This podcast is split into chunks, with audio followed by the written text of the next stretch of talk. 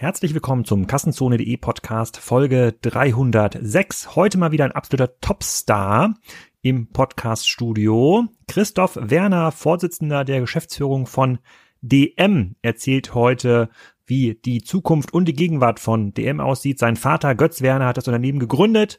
Mittlerweile leitet es Christoph, ähm, hat über 60.000 Mitarbeiter, um die er sich kümmern muss. Der Konzern macht 11 Milliarden Euro Umsatz, davon einen sehr kleinen Teil online und wir diskutieren darüber, ähm, wie groß der Online-Anteil in Zukunft sein könnte, was DM dafür tun muss und welche Strategien vielleicht ich nicht ganz so passend finde in der heutigen Zeit. Christoph ist kein Stück zurückgewichen. Wir haben sehr intensiv diskutiert. Er hat sich nicht hinter Phrasen versteckt. Das muss man ihm hoch anrechnen. Und ähm, er hatte mich nach Karlsruhe eingeladen.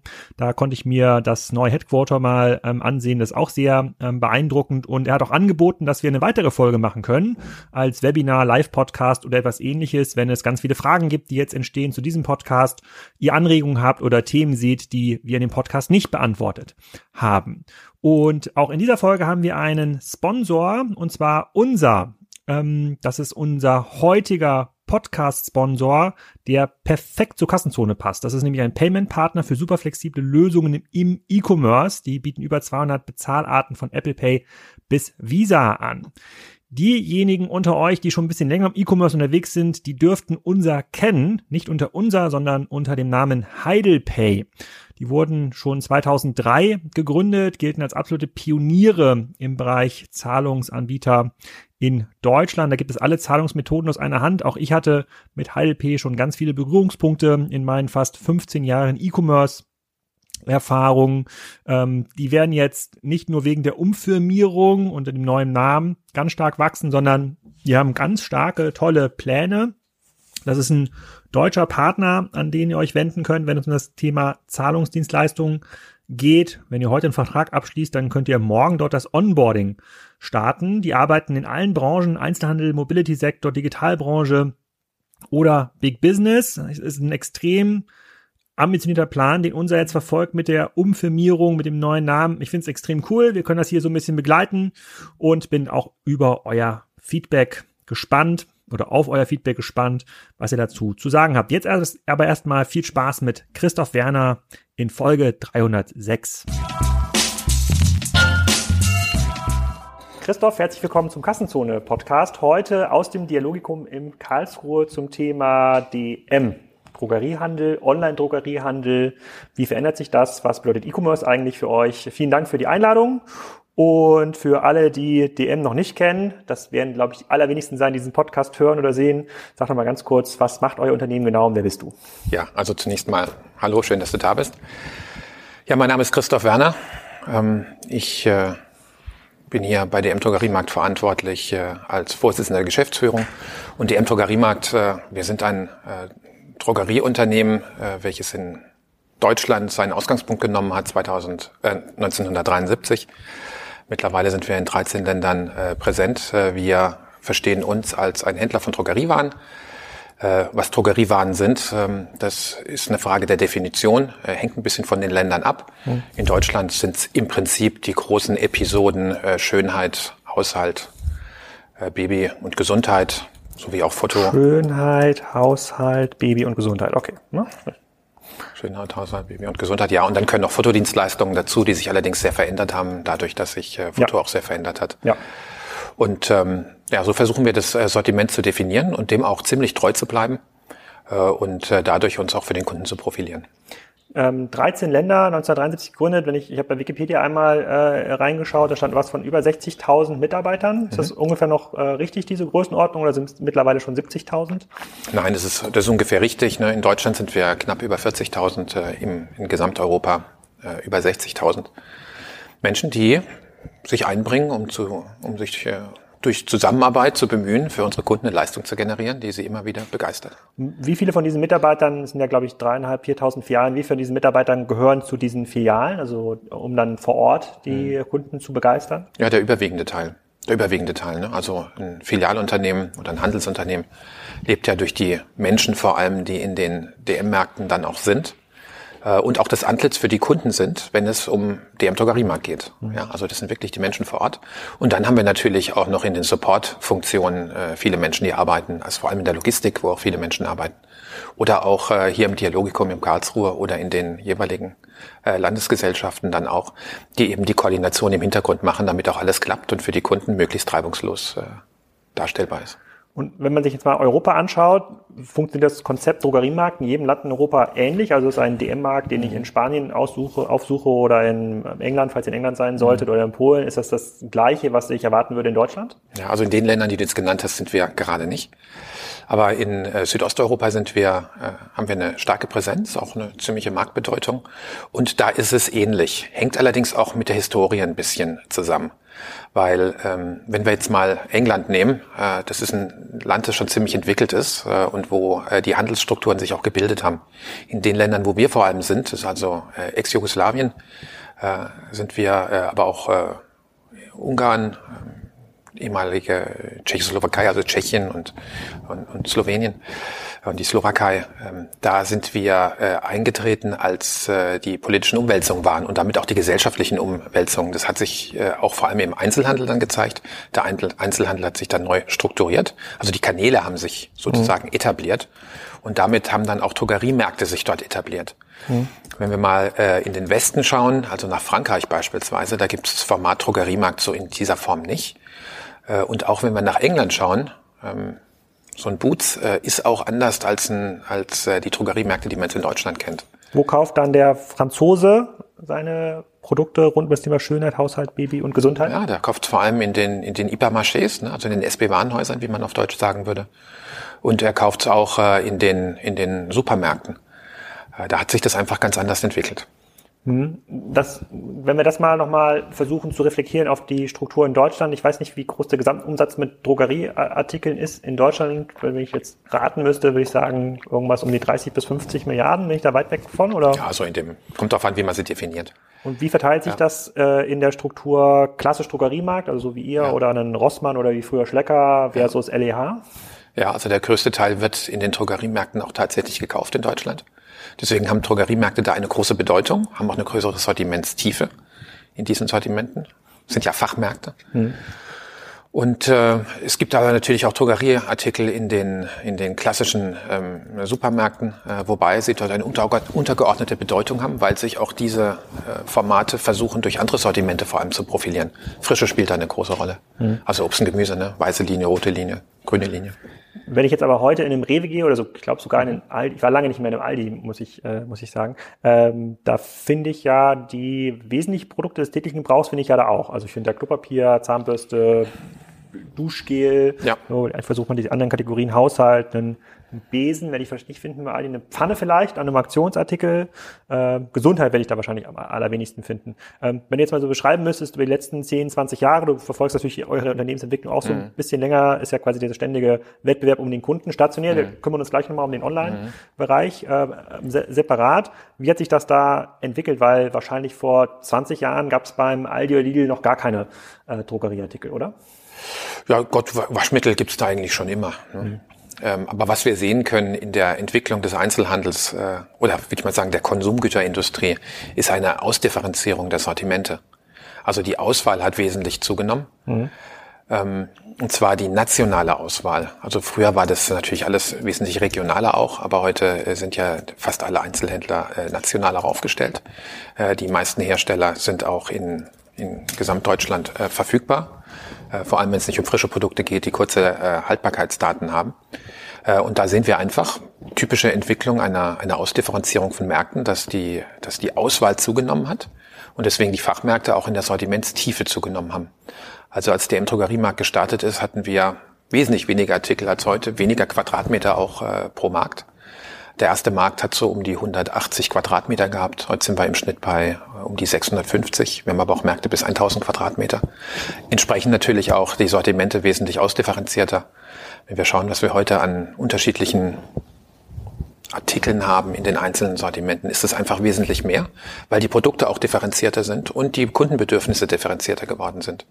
Das ist also Zeichen von äh, reifenden Märkten. Wie, aber wie, über was wächst ihr denn? Wächst ihr dann über eher über Fläche oder Sortimentstiefe oder Sortimentsbreite? Weil wenn ich heute in den normalen ja. Drogeriemarkt gehe, also genauso wie ich im LEH, im Rewe, sehe ich da ein Regal mit Zahnpasta und Duschgel, mhm. vereinfacht gesagt. Sehe ich natürlich auch in einem Drogeriemarkt mittlerweile auch mal ein Regal mit Snacks, oft Bioprodukte, habe ich den Eindruck, aber vielleicht das mag mhm. verfälscht sein, weil ich jetzt nicht so viele Drogerie, Drogerie, Drogeriemärkte von innen kenne. Da fällt sich das Sortiment ja an, zunehmend zu überschneiden, insbesondere wenn die Flächen wachsen. Versucht man ja äh, maximal den Warenkorb des Kunden auszuschöpfen. Gibt es da nicht so ein bisschen die Gefahr, dass man da der Supermarkt auch Drogeriemarkt wird und der Drogeriemarkt auch zunehmend äh, zum schnellen Supermarkt wird? Ja gut, das ist natürlich grundsätzlich die Frage. Ne? Äh, inwiefern gibt es Überschneidungen, inwiefern gibt es Profilierung? Also das ist ja auch schon eine Herausforderung, die ein Supermarkt hat im Hinblick auf SB Warenhaus. Ne? Also ähm, das sind immer, immer Schwerpunkte, die dann gebildet werden.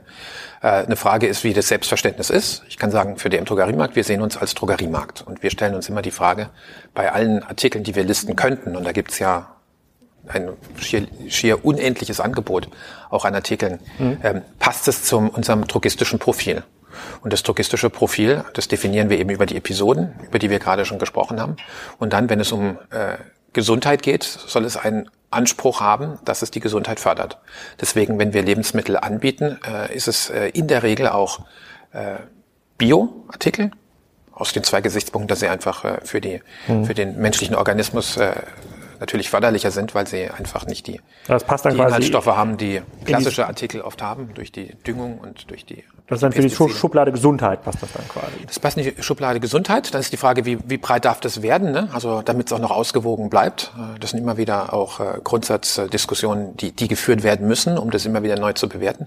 Und dann äh, haben wir natürlich auch ähm, das Thema von, von Spezialernährung, also glutenfrei beispielsweise. Oder mhm. jetzt auch äh, vegane Ernährung, äh, mhm. die ja auch einen Gesundheitstrend äh, darstellen. Mhm. Und da ist Aufgabe der Sortimentsmanager, die bei uns äh, diese Sortimente betreuen, immer wieder zu schauen, was ist da die richtige Aufstellung an Artikeln, was ist da die richtige Abgrenzung. Ihr orientiert euch wahrscheinlich auch da deutlich an den Kundeninteressen. Wenn man heute so eine... Das empfiehlt sich als Händler, ja. Kunden, das machen ja nicht alle Händler. Äh, aber wenn, die, die lange im Markt sind schon. Ja, das, das stimmt. Da muss ich noch ein bisschen drüber sinnieren, aber wahrscheinlich ja. stimmt das. Äh, wenn ihr heute die Kunden befragt, warum sie bei euch kaufen äh, und nicht beim sagen wir mal, äh, den nächsten Wettbewerber, also wenn jetzt ein DM neben einem Rossmann zum Beispiel mhm. steht, ähm, was ist da euer USP oder was, welchen USP kommunizieren euch eure Kunden? Ist es Gewohnheit? Ist es Lage, also Transportkosten am Ende des Tages? Der DM ja. ist irgendwie näher als der Rossmann. Ist es Preis? Ja, es ist, es letzten Endes ist es der Mix. Ne? Also ähm, und äh, es ist die Marke, für die für die wir stehen. Mhm. Äh, und, und eine Marke, ich meine, das, das, das weißt du, ne, ist, äh, ist äh, ein Konglomerat von vielen einzelnen Aspekten, die letzten Endes für mhm. den Kunden stimmig zusammenkommen, so dass er sich sagt, äh, wenn ich den Namen DM höre, ne, dann kommt mir ein bestimmtes Bild oder wenn ich an die Artikel denke, die in einem Drogeriemarkt verkauft werden, dann denke ich an DM. Mhm. Also das ist äh, typische Markenbildung. Und das ist die Frage, was sind die unterschiedlichen Dimensionen, die so eine Marke hat. Äh, unser Claim ist ja seit den 90er Jahren, äh, kennst du ihn? Claim von DM Drogeriemarkt? Also nicht ungestützt. Gestützt, wenn du jetzt sagst, bestimmt. Okay. Wann warst du das letzte Mal in einem DM? Das letzte Mal, bei uns im Dorf in, äh, in, in Gettorf gibt's nur einen Rossmann, äh, ja. natürlich einen, einen Rewe Edeka, der letzte, ähm, aber ähm, ist nicht DM gegenüber bei uns im Office in Hamburg. Gegenüber ist ein Rossmann, unten im Keller ist ein Butnikowski, aber ich glaube, schräg gegenüber ist auch ein DM. Also du bist ja. jetzt zu dem Podcast gekommen und warst nicht in einem DM davor? Nee, ich möchte mich natürlich nicht beeinflussen lassen äh, äh, da, okay. dadurch. Aber ähm, nee, also ich, ich guck, ich, ich war natürlich, ich habe natürlich geschaut, was er ein bisschen online macht oder ja. ich komme natürlich aus der Online-Perspektive und schaue, was ja. andere anbieten. Da kommen wir gleich noch ja. dazu äh, zu sprechen. Ähm, aber ähm, ich, ich versuche so viel wie möglich auch äh, Klopapier und Waschmittel online zu bestellen und den Gang in den Laden tatsächlich zu vermeiden. Ja. Und nur wenn okay. meine Frau macht quasi die Drogerieeinkäufe. Glaubst du, dass du damit typisch bist für den Konsumenten in Deutschland? Nee, nicht für Drogerieartikel. Okay. Ja. Ich, ich glaube aber, es wird typisch werden. Aber da kommen wir mhm. gleich. Gut. Ja. Okay, aber jetzt äh, zurück zu der Frage. Also der Claim ist, äh, hier bin ich Mensch, hier kaufe ich ein. Ja. Hast du den schon mal gehört? Ja. Gut, ja, also das ist der Claim, den wir haben und der versucht ja, wie jeder Claim, äh, sozusagen das Wesentliche auf den Punkt zu bringen. Ja, äh, der, weißt mhm. du, wo mhm. der herkommt, der Claim? Nein. Ja, also das ist in Anlehnung an, an Goethes Faust, Osterspaziergang, Faust erster Teil.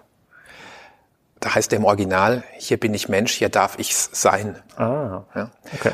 Und äh, äh das ist also leicht abgewandelt in hier bin ich Mensch, hier kaufe ich ein. Und äh, ich meine, er, er sagt im Prinzip alles aus, ne? dass wir, dass wir sagen, wir wollen als Einzelhändler für den Kunden so da sein, dass er sagt, hier bin ich nicht nur Konsument, ja, oder wandelndes Portemonnaie, sondern hier äh, bin ich äh, hier bin ich Mensch und weil ich mich hier als Mensch äh, fühle, möchte ich hier auch einkaufen und hier meine Bedürfnisse befriedigen, die ich als Mensch habe. Naja, aber das musst du als Händler ja auch erstmal übersetzen dann. Am Ende des Tages besetzt du es ja ein Sortiment. Die Raumgestaltung Richtig, hat ja. noch ein, ja. hat, hat, sicherlich äh, hat sicherlich noch eher so einen äh, ästhetischen Wert, wo man das noch das Zitat vielleicht eins zu eins umsetzen mhm. äh, kann. Mehr Raum, mehr Fläche, bessere Farben, aber am Ende des Tages geht es ja um Sortiment und Preis und also die richtige Auswahl für den Kunden, damit diese Marke auch entsprechend passt. Ich weiß auf jeden Fall, dass naja, ich äh, meine sagen, Frau immer ja, den DM bevorzugt ja. hat. Als wir noch in Kiel gewohnt haben, ja. hat mir nämlich den Schlecker gegenüber, haben wir nie eingekauft. Und Rossmann und DM war ungefähr gleich. War immer DM war auf jeden Fall, hatte eine höhere An, äh, Anziehungskraft. Mhm. Ähm, ich glaube aber für sie war das einmal Ladenbau. Irgendwie waren die, war der Ladenbau ein bisschen moderner, in dem DM, äh, der mhm. bei uns um die Ecke war, und Preise. Das hat quasi sie zur Auswahl gebracht. Ja, also das gehört natürlich dazu, ne? Aber es geht ja schon los wenn wir so einen Claim haben und sagen, hier bin ich Mensch, hier kaufe ich ein, dass wir natürlich hier uns Gedanken machen müssen, ja, was bedeutet das jetzt konkret?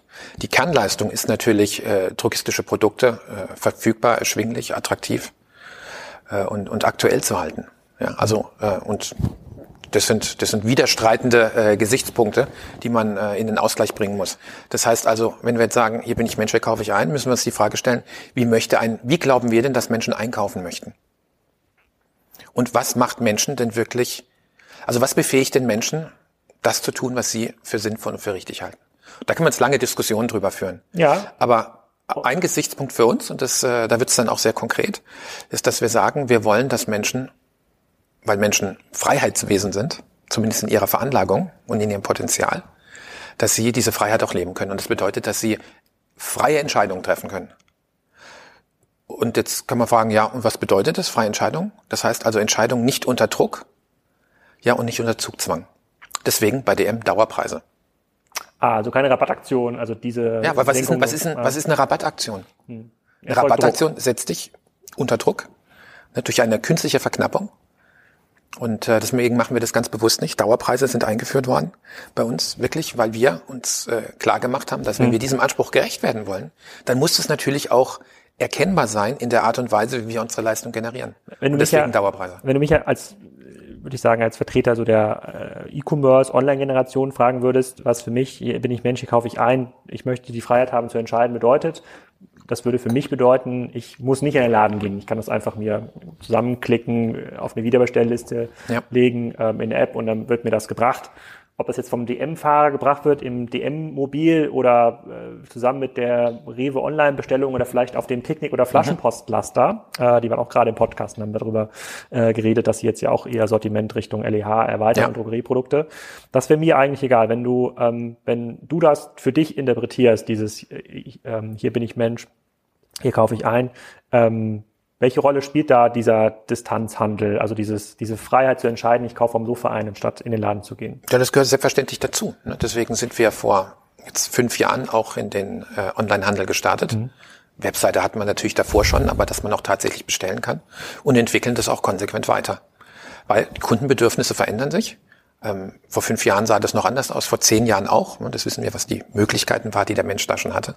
Mittlerweile sind mobile Endgeräte äh, weit verbreitet äh, die Möglichkeit, Zugang zu haben äh, in, mit, mit, mit, schn mit schnellen Zugängen auch, ist mittlerweile auch anders, als es damals war. Und deswegen ist es für uns als Händler selbstverständlich, doch immer wieder zu hinterfragen, wie, unsere, wie unser Leistungsangebot aussehen muss, damit es weiterhin aktuell und attraktiv für unsere Kunden bleibt.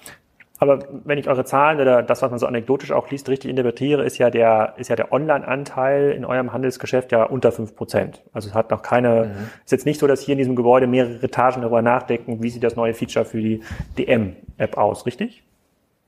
Oh, das würde ich so nicht sagen, ne? Aber hier, in dem, hier in Dialogikum, wie, wie viele Leute arbeiten hier? Ja, in gewisser, also hier normalerweise äh, 1800 Menschen. Wenn wir jetzt nicht Corona hätten, wäre es hier auch wesentlich betriebsamer. Im Moment sind halt viele Menschen. Und von äh, diesen 1800, wie ja. viel machen sich hauptberuflich darüber Gedanken, wie die äh, digitale Experience aussieht zu euren Produkten? Ja, ich, ich würde die Frage gerne anders, anders aufzäumen. Wir müssen vom Kunden ausdenken. Hm? Ja. Und den Kunden gibt es nicht. Ne? Die Kunden sind sehr vielfältig. Und äh, wir müssen vom Kunden aus denken und uns dann fragen, wie möchte der Kunde derzeit und auch künftig gerne an seine Pro Drogerieprodukte kommen, die er für, sie, für sein Leben braucht. Und äh, da gibt es Momente, wo sich die Dinge schnell verändern. Und das haben wir jetzt in der Corona-Krise erlebt, mhm. als plötzlich der Zugang zu Märkten oder überhaupt einkaufen zu gehen, und einkaufen bedeutet immer anderen Menschen begegnen, äh, plötzlich ja unter dem Infektionsgesichtspunkt als äh, Bedrohung erlebt wurde. Ja. Und das war der Moment, wo wir auch gesehen haben, dass äh, die Bestellungen in unseren Online-Shops äh, nach oben geschossen sind. Das haben ja viele andere auch erlebt. Und da haben wir natürlich dann sofort äh, reagiert und uns Gedanken gemacht, wie können wir jetzt, wo die Kundenbedürfnisse sich plötzlich so schlagartig ändern, darauf antworten. Ja, und da haben ganz viele Menschen bei DM sich Gedanken gemacht, wie können wir jetzt dieses, äh, dieses Angebot hochfahren. Und das ist dann sehr konkret geworden. Also würde ich sagen, das waren Tausende von Menschen, weil wir haben ja dann äh, die die Kommissionierung, wie wir das nennen, also das Picken und Packen äh, von den Paketen, nicht nur in unserem Online-Verteilzentrum äh, ausgeführt, sondern in den ganzen DM-Märkten äh, in Deutschland auch. Das heißt, ganz viele unserer Kolleginnen und Kollegen in den DM-Märkten haben äh, dann Pakete gepackt, gepickt und gepackt. Äh, und ähm, die wurden dann kam, dann kam, haben die Kunden sich abgeholt am Store? Also zunächst mal war das so, dass dann äh, die Paketdienstleister gekommen sind, das abgeholt haben. Äh, die mussten zum Teil mit anderen Fahrzeugen dann auch kommen, weil das waren die nicht gewohnt, dass da so viel kam. Und dann haben wir allerdings auch äh, Click and Collect, das heißt bei uns äh, Expressabholung im DM-Markt, mhm. äh, auch hochgefahren. Und da haben auch ganz viele Menschen natürlich äh, mitgemacht. Ne? Deswegen war in der Situation, waren das nicht mehr Hunderte von Menschen, es waren Tausende von Menschen, die sich damit beschäftigt haben. Mhm. Und das ist für unser Verständnis kundenorientiert. Ja. Das ist auch kundenorientiert, aber vielleicht müssen wir die Phasen mal trennen. Also mhm. vor Corona äh, ähm, wird ja nur ein kleiner Teil sich darüber Gedanken gemacht haben, so wie sieht die digitale Experience aus und der größere Teil hat sich sicherlich ums Sortiment gekümmert, was ja online und offline. Ach gut, gilt. das widerspricht sich ja nicht, ja, genau. Ja. Genau und äh, und äh, eher um den Aufbau vielleicht neuer Filialen, mhm. weil das sozusagen euer Kerngeschäft ist ja über Filialen in Märkte, mhm. zu, also über Fläche, über mhm. Fläche zu wachsen. Ähm, hast du jetzt durch diesen Corona-Effekt äh, über Nähe zu wachsen, würde ich mal sagen. Ne? Ja, am Ende ist es Fläche. Also er baut mehr Quadratmeter auf zu den, äh, zu den Kunden. Na, würde ich mal differenzierter drauf schauen. Ne? Schau, im, im Einzelhandel geht es um zwei Dinge. Also wenn, wenn, wenn wir unser Geschäft weiterentwickeln wollen. Das ist äh, äh, Erreichbarkeit für den Kunden, also Zugang zu unserem Leistungsangebot mhm. und Bedarfdeckungsrate. Ja. Also die, die, die zwei Elemente erklären im Prinzip eine, eine Entwicklung. Ne? Ja. So, und jetzt ist die Frage, wie, wie erreiche ich äh, Nähe? Und wenn du es mal so schaust, anschaust, dann ist es nicht nur eine Frage von mehr Fläche, sondern da geht es darum, den richtigen Standort und Zugang dem Kunden zu ermöglichen. Und das kann online sein, aber kann auch offline sein.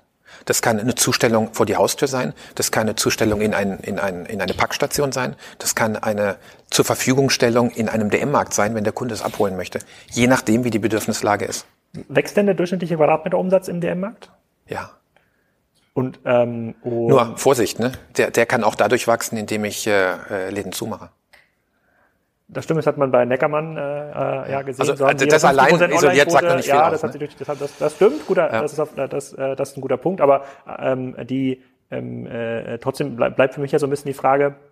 Äh, vielleicht bleib mal ganz kurz bei dem bei dem bei dem Corona-Thema. Mhm. Ähm, wie haben denn die Leute oder die Kunden so schnell davon, äh, also wie, wie konnten die denn so schnell switchen? Habt ihr so viele Informationen über den Kunden, dass ihr denen das per E-Mail senden konntet? Also konntet ihr über die oder über die DM-Kundenkarte die per SMS äh, erreichen und sagen, okay, du musst jetzt nicht in den Laden kommen, wir schicken jetzt auch nach Hause und nur so kann man die Bestellung dann entsprechend noch anfeuern oder haben die es von alleine gemacht? Na gut, wir haben es wir haben's kommuniziert über unsere Kommunikationskanäle. Ein ganz wesentlicher ist natürlich auch ein DM-Markt. Also da, das ist ja wie, eine, wie ein großes Billboard auch. Ne? Ja. Also in, dem, in das mal reingehen kann sogar. Ja, also äh, die, die stationären Flächen sind ja sind ja Kommunikationsorte auch jetzt neben neben der Tatsache, dass man da die die Produkte kaufen kann. Mhm. Äh, und äh, wir haben ja äh, am Tag um die zwei Millionen Kunden, die auch zu uns kommen. Ja, und die kommen ja nicht jeden Tag. Das heißt, also das, das addiert sich dann auf. Okay. Deswegen haben wir da, haben wir da einen Touchpoint, wo Kunden auch tatsächlich wahrnehmen können, äh, was geschieht. Da kommt es darauf an, dass es gelingt, auch zu kommunizieren an den entsprechenden Orten in einer, in einem DM-Markt und dass äh, natürlich auch unsere Kolleginnen und Kollegen auch äh, auskunftsfähig sind. Das heißt auch, es inhaltlich verstanden haben und auch dem Kunden ähm, äh, kommunizieren können. Und jetzt, weil du von Digitalisierung beziehungsweise online gesprochen hast, ist die Frage halt, äh, Alexander, wo, wo, ziehst du die Grenze? Ne? Also was gehört dazu, was gehört da nicht dazu?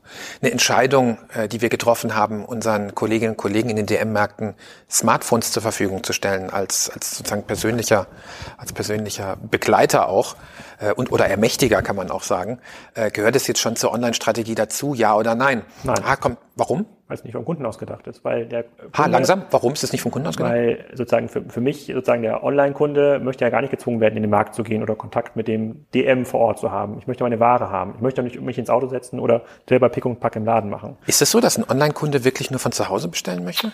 Ja, oder von unterwegs oder von der Arbeit, aber er möchte nicht, ich möchte nicht mehr quasi die Logistikfunktion erfüllen, die ich als Kunde bisher erfüllen musste. Die Fahrt selber übernehmen und das Pick und Pack selber machen. Das möchte ich ersparen. Und das ist ja das Aber ist es langsam, ist, ist es ist es so, dass die Kunden, äh, die online äh, ein, einkaufen, nur online einkaufen und äh, das stationäre Geschäft äh, wie der Teufel das Weihwasser scheuen? Hm, Da gibt es sicherlich auch nicht den einen Kunden aus meiner Sicht, aber der wesentliche Treiber ist ja Convenience. Also Convenience. Aber langsam, wenn ich einhaken darf, wenn Ja. du sagst, es gibt nicht nur den einen Kunden. Ja. Ähm, schau, wenn, wenn am Tag äh, an die zwei Millionen Kunden bei uns einkaufen, wäre es ja gefährlich, wenn wir uns nur an dieses ganz eine schmale Profil, welches du gerade beschreibst, wenn wir uns an dem orientieren würden, dann würden wir extrem nischig werden. Das Wäre wäre das sinnvoll? Das das stimmt. Ähm, das wäre vielleicht nicht sinnvoll, äh, sozusagen aus der, aus der DM sozusagen Zentrale sich nur auf diesen einen Kunden zu orientieren, aber Mhm. die Wettbewerber, die ja andere Handelsmodelle zu schaffen gemacht haben, in der klassischen Versandhandelswelt, Otto, Quelle, Neckermann, war das ein wesentlich Amazon, die haben sich auf diesen schmalen neuen Kunden konzentriert und deswegen konnten es diese Unternehmen nie schaffen, diesen Online-Kunden, der dann entstanden ist, und da sind immer mehr Menschen Online-Kunden geworden, zu bedienen. Das war ja das Aber, große ist, Problem aber, von aber jetzt nochmal, Amazon. Warum machen die Amazon Go? Warum, warum haben die, äh, warum ist Amazon stationär gegangen? Haben sogar für, für Milliarden von sind sie doch gar nicht. Dollar, ja, haben Aber- sie, haben sie Whole Foods Aber gekauft. Amazon ist ja nicht Meer gegangen. Amazon hat zwei, drei aber, warum Musterläden investieren, aufgebaut. aber warum investieren sie da rein? Aber wenn Amazon zwei, drei Musterläden aufbaut und diese Technologie anderen Händlern zur Verfügung stellt, die das gerne nehmen und dann Daten an Amazon geben, dann steigt natürlich der Plattform, die Plattformmacht von Amazon. Sie können diese Daten weiter verkaufen. Wie viele Amazon Aber, aber warum, warum die Akquisition von, von Whole Foods? Nahkundenlogistik. Die erste Whole Foods, das ist ja, das ist der, letzte Woche hat ja Amazon auch schon Na, äh, lang- dass der lang- lang- ein- langsam, ist nach- jetzt ein Nahkunden- Online-Only-Laden geworden. Langsam, aber ich möchte verstehen. Also Nahkundenlogistik war der Grund, ich glaube, 17 Milliarden Dollar auszugeben, Ja. damit Davon sind schon drei Milliarden abgeschrieben, also so ganz so schlau scheint es von Amazon nicht gewesen zu sein. Und der erste Whole Foods Markt ist Also jetzt glaubst, das ein Online-Only-Markt. du glaubst, es war ein strategischer Fehler. Kann ja unterlaufen. Ne? Also deswegen nicht zu Ich hoch weiß, aufhängen. das ist noch zu früh, das zu beurteilen, aber Ja. es ist null Indikation dafür, dass Amazon in eine stationäre Struktur investiert, indem sie dann erwarten, dass Kunden vor Ort ihre Ware abholen. Das ist, das ist dafür keine Indikation. Ja. Also auf jeden Fall glaube ich, wenn, wenn das Ziel gewesen sein sollte, und jetzt spekulieren wir natürlich, dass über die Akquisition von Whole Foods Market äh, eine Nahkundenlogistik aufgebaut wird. Das heißt also, dass es sozusagen wie ein, wie ein, wie ein lokales Warenlager ist, von dem Genau, aus, ja. von dem aus Fulfillment äh, betrieben wird. Da würde es günstigere ähm, Möglichkeiten geben, das zu machen, als äh, an 1A-Standorten mit hohen Quadratmetermieten äh, und mit Waren, die bereits äh, verräumt worden sind in ein äh, Regal und da wieder rausgepickt werden müssen, in einer, in einer, auch in einer Anordnung, die für effizientes Arbeiten nicht optimal ist. Das stimmt, das hier wird ja auch in den äh, Analyst Calls immer wieder, äh, auch immer wieder diskutiert, ob das so smart war von Amazon. Allerdings muss man sich mal anschauen, wie viel Geld Amazon pro Jahr investieren muss, damit sie ihr CapEx irgendwie halbwegs loswerden. Und da ist eine 20 Milliarden Investition einfach nicht so viel. Also dann, kann, dann ist vielleicht die Kosten, die man dann tragen muss, um das an den möglicherweise günstigeren Standorten zu machen, sind die Opportunitätskosten einfach zu hoch, weil es dauert halt zu lange, man müsste eine entsprechende Infrastruktur aufbauen und dann ist man vielleicht sogar bereit, die Hälfte abzuschreiben von Whole Foods, wenn man damit zwei, drei Jahre Marktzugang spart. Aber der Online-Kunde, der Convenience-getriebene Kunde ähm, und da glaube ich auch, dass die zwei Millionen Kunden, die euch regelmäßig besuchen, äh, zunehmend zu diesen Convenience-getriebenen Kunden werden. Glaube ich nicht, dass er einen Mehrwert davon erfährt, Ware des täglichen Bedarfs in einem Laden abzuholen, selber zu picken und zu packen. Gut, das ist jetzt, das ist jetzt eine Hypothese, die du aufstellst. Lässt sich natürlich auch leicht sozusagen von außen betrachtet äh, Ja. aufstellen. Aber du kannst dich ja nicht mal erinnern, wann du das letzte Mal in einem DM warst. Ja. Aber ich, äh, aber ähm, äh, da, daran muss ich mich auch gar nicht erinnern. Ich muss ja noch nicht mal mich als n gleich 1 nehmen. Ich kann Ja. mir anschauen, was ist anderen äh, stationären Konzepten oder die im Wesentlichen stationär funktioniert haben, passiert. Was ist sogar guten stationären Konzepten passiert. Und ich weiß nicht, ob du den Podcast angehört hast, den ich mit Tina Müller aufgenommen habe. Zu Thema Douglas, meines Erachtens ein Konzept, was eine hohe stationäre Bedeutung hat. Es ist ein irrationales Produkt, ja, irgendwie äh, ja, gefärbtes Wasser mit Duftstoffen versetzt äh, zu hohen Preisen. Oh, also aber, Alexander. aber das ganz Da, vereinfacht da, da gesagt, tust du der Industrie jetzt äh, ganz schön viel Kompetenz äh, absprechen. Ganz, ganz vereinfacht gesagt. Ja. Und, ähm, oh, und das macht aber total Sinn, das stationär zu kaufen, ob das jetzt am Flughafen Ja. ist oder im Laden. Und die haben natürlich durch den, das generelle Foodfall-Problem in den Top-Laden, die sie sind, also wenn, wenn links davon irgendwie der Piken Kloppenburg möglicherweise Ja. dicht macht und äh, gegenüber der äh, Foodlocker und Ja. äh, dann schräg gegenüber vielleicht noch ein anderer dazu führt, dass man so 20 Prozent Ja. der umliegenden Geschäfte, ähm, dass die zumachen, zumindest in den Lagen, wo ein Douglas war, dann bringt auf einmal dieses eine starke Geschäft auch nicht mehr, dann kommen die Kunden da nicht mehr hin, dann steigt, äh, dann, dann, dann sinkt der Foodfall, sodass auf einmal von den was haben die, zweieinhalbtausend Filialen, glaube ich, eigentlich tausend zur Disposition stehen müssen. Und bis vor drei Jahren hätte wahrscheinlich Tina Müller genauso argumentiert wie du. Es gibt diese ganzen Kunden, die kommen zu uns, schau Alex, ich mache den Laden auf, die Kunden kommen zu uns, die sind glücklich. Und jetzt ist ein Großteil der, äh, ähm, der Kunden entweder im Douglas Online Store oder kauft das teilweise bei Amazon oder bei Flaconi oder bei anderen Wettbewerbern, die dann in den Direktvertrieb einsteigen. Deswegen glaube ich schon, dass es eine klare Tendenz dazu gibt, dass der convenience-getriebene Kunde ortsunabhängig einkaufen will. Das ist in der Regel auf digitalen Interfaces, ähm, insbesondere für Sortimente, die, einen, äh, äh, die keinen hohen emotionalen Faktor haben. Jetzt möchte ich jetzt der Zahnpasta nicht zu nahe treten oder der Zahnbürste oder dem, äh, oder dem Duschgel, aber Ja. ich glaube, es ist jetzt also gibt es ja jetzt, abgesehen von der Kosmetik-Gesundheitsabteilung, die gibt es ja. Ja. auch in, äh, im DM, gibt es ja jetzt so Ware, wo ich mich jetzt so richtig, wie, ich das so richtig wie, wie, wie im Fashion-Bereich, wo ich hingehe, kaufen was Neues, wahrscheinlich nicht. Und das sind für mich Convenience-Produkte, die ähm, Nenn, nenn, nenn, mir mal, sind. nenn mir mal eins. Ein Duschgel. Ein Duschgel. Ja. Zahnpasta. Zahnpasta? Klopapier. Nein, nehmen wir mal Zahnpasta. Hast du Probleme mit deinen Zähnen? Nein. Könntest du dir vorstellen, Probleme mit deinen Zähnen zu haben? Ja. Glaubst du, dass dein Zahncreme da immer noch ein Low-Involvement-Produkt für dich wäre? Ich kann dir sagen, nein, wäre es dann nicht. Wäre es dann nicht. Nein, aber gehe ich dann zu DM, um das Problem zu lösen? Naja, es kommt drauf an, was du dir leisten möchtest. Und was du dir leisten kannst auch. Aber würde ich nicht, wenn ich Probleme bei den Zähnen habe, zu meinem Zahnarzt gehen? Ja klar, aber da kannst du keine Zahncreme kaufen. Aber der würde mir einen empfehlen. Das ist die Frage, ob er das so tut. Weil er ist ja Zahnarzt und er ist ja kein Zahncremeverkäufer. Das stimmt, er würde sich, aber was spricht dagegen, dass er einen empfiehlt? Ja, der würde sagen, Vielleicht wird das tun. Ich möchte- ich möchte mit bestimmten Inhaltsstoffen. Die muss dann XYZ Inhaltsstoffe haben. So, und dann, und dann, ähm, Ich zu sag- Amazon sag- oder ja, zu ja, Google das und kauf mir das. ja. Ja, das, das wäre das wär jetzt die Frage, ne? Weil dann, dann sagst du, gehst du zu Google äh, oder, oder auf Amazon meinetwegen, gibst Zahncreme ein und kriegst dann 950 unterschiedliche Möglichkeiten. Wie orientierst du dich jetzt? Best Mach das doch mal. Geh, geh doch mal, geh doch mal, geh doch mal auf Amazon Ja. und äh, und äh, überleg dir, du hast jetzt ein äh, ganz bestimmtes äh, Problem und dann schaust du mal, wie du wie du in der Fülle an unterschiedlichen. Ist, Ka- ist Karies, zählt das als Problem in deiner Definition? Oder ist das zu, Ja, zu heute heute einfach? nicht heute nicht mehr heute nicht mehr so sehr, ne? Aber gerade sensitive Zähne beispielsweise, ne? Und dann und dann ist halt dann ist halt die Frage, was gibt's noch oder oder nimm mal sowas jetzt wie Halitosis, Also, ne? Das wenn ist ich, jetzt wenn kein ich Zahnproblem, Ka aber Karies Zahnpasta eingebe, dann kriege ich das als Suchergebnis. genau. So und wie, willst du dich jetzt wie willst du dich jetzt orientieren da drin? Anzahl Bewertung, Anzahl Sterne. Anzahl Bewertung, du weißt doch gar nicht, wer das bewertet hat, ob die die gleichen Probleme haben wie du. Das stimmt, aber äh, ähm, Also du, du kennst ja nicht sozusagen die Kriterien, nach denen bewertet wurden. Das stimmt, aber in diesem Falle bei der Zahnpasta, sozusagen, entweder gibt mir der Zahnarzt Guidance Mhm.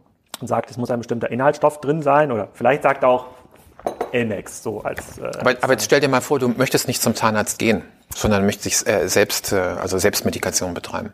dann geh ich zu Google. Da gehst du zu Google. Klar, und, warum und soll was ich in den machst stationären Laden gehen? Wer kann mir denn bei DM oder Rossmann oder Butni helfen? Zum Beispiel die ausgebildeten Drogisten bei im Drogeriemarkt. Die meistens vorne an der Kasse sitzen? Tun sie das? Ja. In den Drogeriemärkten, in denen ich bin. Aber du warst, du warst ja schon lange nicht mehr in einem Drogeriemarkt. Also in, einem DM. in einem DM-Drogeriemarkt. Aber das liegt nicht daran, aber, dass aber nicht, schau, äh, schau, schau, Alexander, das ist jetzt genau der Punkt. Ne? Ähm, ich wenn, wenn, wenn, wir, wenn wir jetzt sagen, wir, wir denken, wir, wir erleben, dass Kunden dieses Bedürfnis haben, dann haben, dann bemühen wir uns in der, in der Aus-, Fort- und Weiterbildung und Ausbildung von Menschen, die bei dem Drogeriemarkt arbeiten, darum, dass sie Sortimentskompetenz haben. Also, dass sie eben nicht Einzelhandelskaufleute werden, sondern dass sie eine Drogistenausbildung machen können, damit sie genau diese Beratung äh, leisten können und Kunden wissen das zu schätzen, dass sie bei DM diese Beratungsleistung bekommen können. Das zahlt nebenbei bemerkt auch auf die Marke ein. DM als kompetenter Drogeriemarkt. Und dieser Drogerist und, und, weiß und, nicht nur über Zähne Bescheid, sondern auch über Hautprobleme und andere ja, Sachen im Gesundheitsbereich? Ja, beispielsweise Haare färben ist jetzt für dich wahrscheinlich weniger ein Thema, ne? aber für viele Frauen. Noch nicht das, zumindest, ja, vielleicht kommt das noch. Vielleicht kommt das noch, ja genau. Vielleicht ein aber da würdest ja. du da auch eine Beratung bekommen können. Also Haarfärben ist nicht gleich Haarfärben. Daran glaube ich aber nicht und da glaube ich, bin ich auch nicht N und N gleich eins, weil natürlich meine Erfahrung im stationären Handel ist und das äh, es war auch der Pitch von Mediamarkt, dass es eine gewisse Beratungskompetenz gibt in diesen Produktgruppen. Mhm. Da ist die Fläche viel größer, die haben meistens sogar nicht nur zwei Leute, die auf der Fläche sind und beraten, sondern für jedes Department ein, für HiFi ein, für Fernseher, für, ja. I don't know, Haushaltswaren. So, was ja. ist das Kundenerlebnis, was ich gelernt habe in den letzten zehn Jahren, sei es Mediamarkt oder Piken Kloppenburg? Hm, das hier ist nicht meine Abteilung, fragen Sie mal da drüben. Ja. Oh, das Produkt haben wir jetzt nicht da, könnte ich Ihnen aber bestellen. Ja. Ähm, nee, oh, das haben wir heute, das, das haben wir gerade gar nicht. Äh, das ja. haben, ich könnte aber bei einem anderen Markt anrufen. Also es ist mhm. gemessen an meiner Online-Experience, also alles ist sofort zugänglich. Ich kann mit den, unabhängig jetzt davon, ob die Bewertungen jetzt richtig sind und ob das die richtigen ja. Leute bewertet haben, sofort da. Es wird mir sofort erfüllt. Die Ware ist fast immer sofort lieferbar. Der Preis ist fast immer führend. Das habe ich in stationären Handel in den letzten ja, gut, bei, zehn Jahren bei Elek erlebt. Bei Elektronikartikeln mag das sein und bei Fashion mag das auch sein. Äh, hast du mal die Drogerieartikel verglichen, online und stationär? Zwischen euch und Amazon? Zum Beispiel? Nein. Mach das mal. Was würde ich dann lernen? Was würdest du erwarten? Also durch die Bestpreis oder durch die Preisgarantie erwarte ich zumindest, dass es bei euch äh, nicht teurer ist als online, sei es jetzt Amazon oder ein anderer ja. Drogeriemarkt. Ähm, ähm, ich würde mir eine bessere Gruppierung erwarten, weil das ist ja das Problem großer Marktplätze, dass man ja. eben nicht diese Facettierung schaffen kann. Mhm. Also wie du gerade sagst, ist natürlich, wenn der gleiche Filter für Zahnbürsten ähm, äh, genauso gilt wie für Haartrockner bei Amazon ist extrem äh, unbefriedigend für Menschen. Deswegen machen ja Spezialisten auch Sinn. Da kommen wir ja gleich nochmal zu zur Online-Strategie. Das will ich ja überhaupt nicht absprechen, dass es das für euch nicht geht. Ähm, aber ansonsten hätte ich, äh, ich würde äh, wahrscheinlich bei einem ähm, Generalist, bei einem großen Marktplatz wahrscheinlich sogar mehr Auswahl erwarten. Ob ich das, ob das zutrifft, weiß ich aber nicht. Aber jetzt nochmal preislich. Preislich würde ich erwarten, dass ihr zumindest nicht teurer seid. Mhm. Mhm. Ja, also liegst, liegst du richtig, ne? Ähm, was äh, bei Drogerieartikeln eben anders ist, wie jetzt äh, in den Kategorien, die du gerade angesprochen hast, wie, wie Unterhaltungselektronik mhm. oder auch Fashion, ist, dass ja die Roherträge, die Stückroherträge ganz anders sind. Oh, ich habe noch ein Argument vergessen. Her damit. Ich würde von euch natürlich zu jeder Produktgruppe ganz viele Eigenmarken erwarten.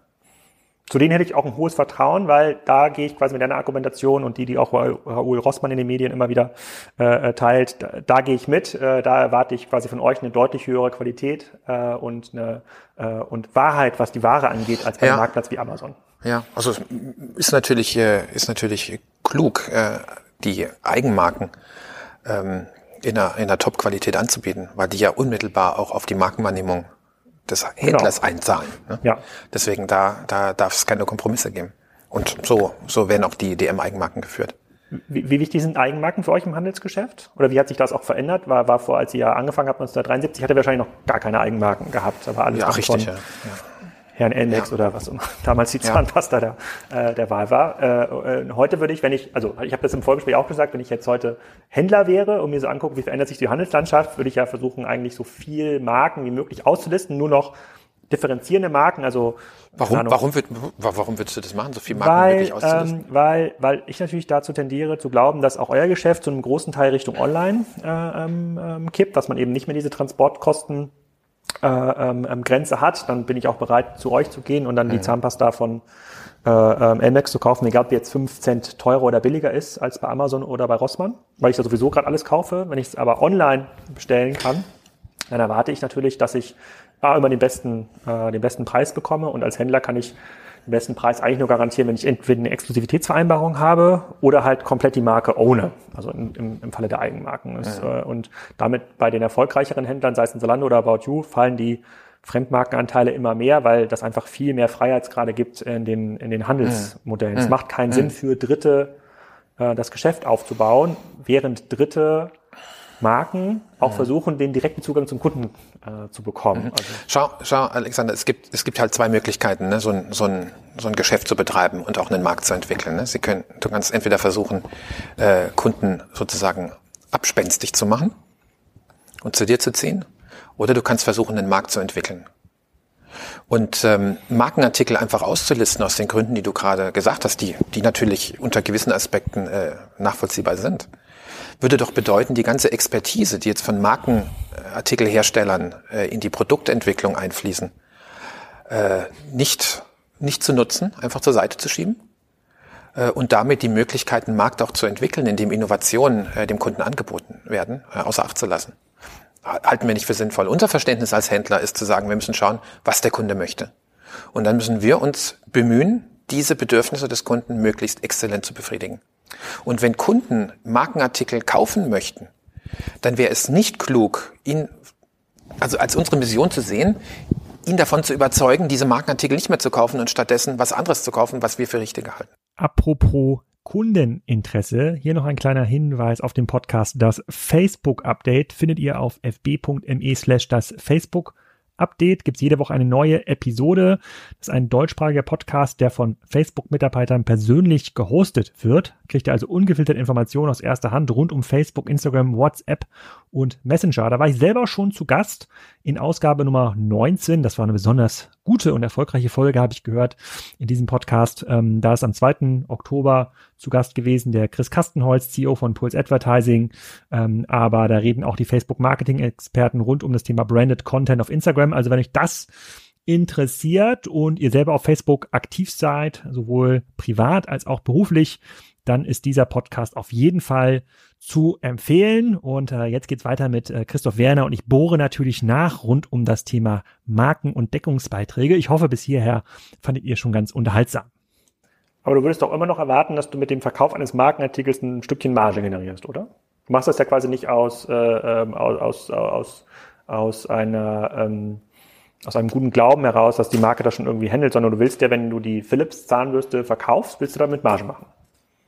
Also ich würde es mal anders, anders sagen. Es ist Voraussetzung, dass ich damit Marge mache, sonst kann ich mein Geschäft nicht betreiben. Genau. Und wenn man das mal umdreht, dann wird man ja sehen, dass äh, je stärker sich diese, äh, äh diese Sortimente, und das hat ja. man ja bereit, im Fashion-Bereich sieht man das zum großen Teil schon, je stärker sich ja. das online verschiebt, desto eher sind Händler bereit, und auch die, äh, sicherlich auch ein Amazon und, ähm, ähm und, ähm, und vielleicht auch mal ein Alibaba, das spielt jetzt vielleicht im Drogeriesegment für Endkunden noch keine Rolle in Deutschland, ähm, in den Preiswettbewerb zu gehen und drücken quasi damit die Marge auf Null. Und damit hat natürlich ein Händler, der zunehmend auch sein Geschäft online verschiebt, und vielleicht, wir kommen gleich in zwei, drei Sätzen auch mhm. endlich zu dem Online-Teil, hat natürlich ein Problem, äh, diese Ware ähm, überhaupt mit einem Deckungsbeitrag äh, ähm, über Null an den Endkunden zu bringen. Und damit muss man sie auslisten. Also nochmal, dein, deine Hypothese ist, dass Hersteller ein Interesse daran haben, die Marge auf Null zu drücken? Nee, Hersteller haben nicht das Interesse daran, ja. aber, ähm, aber äh, Händler stehen online äh, ja, in einer sehr hohen Tra Preistransparenz. Also es lässt sich ja sehr einfach vergleichen, wer was zu welchem Preis hat.